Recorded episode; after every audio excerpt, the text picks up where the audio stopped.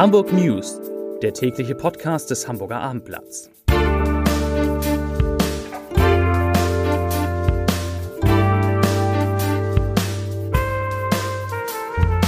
Moin, mein Name ist Lars Heider und heute geht es um zwei neue Senatorinnen, die Hamburgs Bürgermeister Peter Tschentscher am Abend bekannt geben will. Weitere Themen. Ein Mann muss nach einem Prostituiertenmord für neun Jahre ins Gefängnis. Die Zeltphilharmonie wird vorzeitig abgebaut und aus dem Tierpark Hagenbeck gibt es gute Nachrichten und wir freuen uns ja alle über gute Nachrichten in diesen Zeiten. Zunächst aber wie immer die Top 3.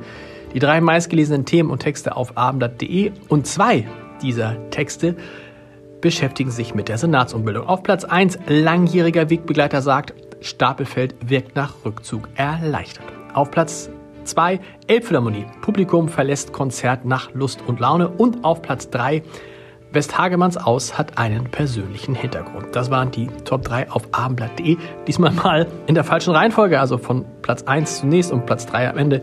Aber ich denke, das ist nicht so schlimm. Um 18 Uhr will Hamburgs Bürgermeister Peter Tschentscher heute eine Umbildung des Senats bekannt geben, wie es sie in diesen Dimensionen weder in seiner Amtszeit noch in der seines Vorgängers Olaf Scholz gegeben hat. Mit Michael Westhagemann, dem Wirtschaftssenator, und Dorothee Stapelfeld, der Stadtentwicklungssenatorin, scheiden gleich zwei Mitglieder des Senats aus unterschiedlichen Gründen aus. Welche das sind, lesen Sie auf abendblatt.de. Melanie Leonhardt dagegen bestätigt ihren Ruf als die Frau, die Schenscher immer dort einsetzt, wo es brennt. Sie wechselt von der Sozial- und Gesundheitsbehörde in die Wirtschaftsbehörde. Neu in den Senat kommen Karen Pein als Nachfolgerin von Stapelfeld und Melanie Schlotzhauer als Nachfolgerin von Leonhardt. Damit macht Schenscher sein Versprechen wahr, bei der nächsten Senatsumbildung das Geschlechterverhältnis wieder gerade zu rücken.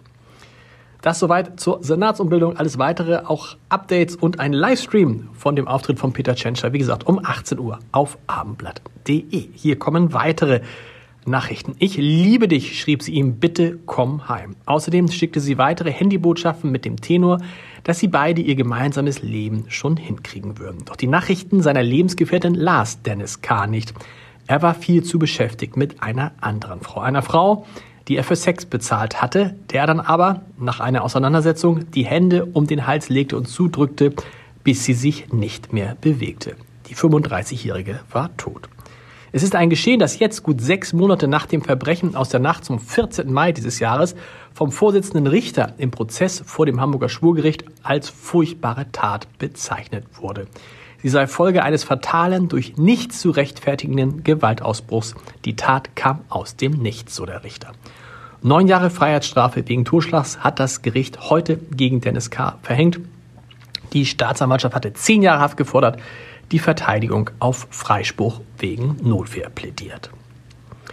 Es war kein guter Start für die neue Zeltphilharmonie auf dem Gelände des Cruise Terminals auf Steinwerder. Verspätete Eröffnung, verlegte und abgesagte Shows, ein Heizungsausfall beim Auftritt von Trixie und Katia und Unmut über hohe Parkgebühren. Jetzt haben die Veranstalter von KJ Projects bekannt gegeben, die eigentlich bis in den März geplante Konzertsaison nach acht Shows vorzeitig zu beenden. Das liege so heißt es vor allem an der allgemein angespannten Situation auf dem Konzert, auf dem Konzertmarkt. Ticketverkäufe würden gerade bei kleinen und mittelgroßen Konzerten fast überall schleppend laufen. Und aus diesem Grund zeichnete sich schon früh ab, dass im Spielplan der Zeltphilharmonie große Lücken bleiben würden, die kurzfristig nicht gefüllt werden konnten.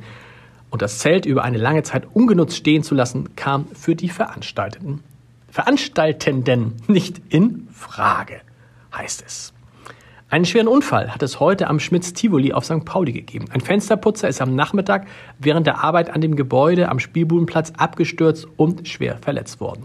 Wie ein Sprecher der Feuerwehr mitteilte, stürzte der 50-Jährige mindestens sechs Meter in die Tiefe. Nach Abendblattinformationen soll eine Person versucht haben, den Mann aufzufangen. Der Feuerwehrsprecher konnte dies nicht bestätigen. Der Mann musste noch vor Ort intubiert und beatmet werden. Eine weitere Person, die den Sturz beobachtet hatte, erlitt einen Schock. Der Verletzte und der Zeuge kamen in ein Krankenhaus. Große Freude beim Tierpark Hagenbeck.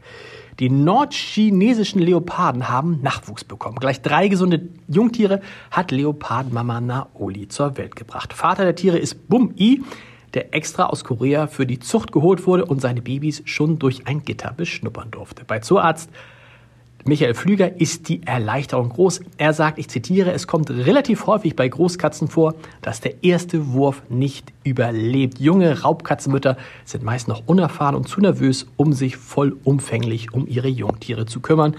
Doch wir sind außerordentlich glücklich, dass die vierjährige Naoli sich von der ersten Minute an vorbildlich um die Kleinen gesorgt hat. Zitat Ende.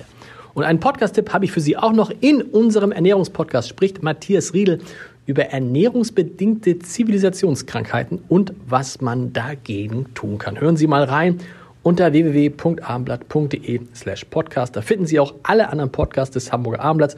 Heute Abend geht es natürlich wieder los um 21 Uhr mit unserem Gute Nacht Podcast. Hören Sie da auch gern mal rein. Und wir hören uns dann morgen wieder um 17 Uhr mit den Hamburg News. Bis dahin. Tschüss.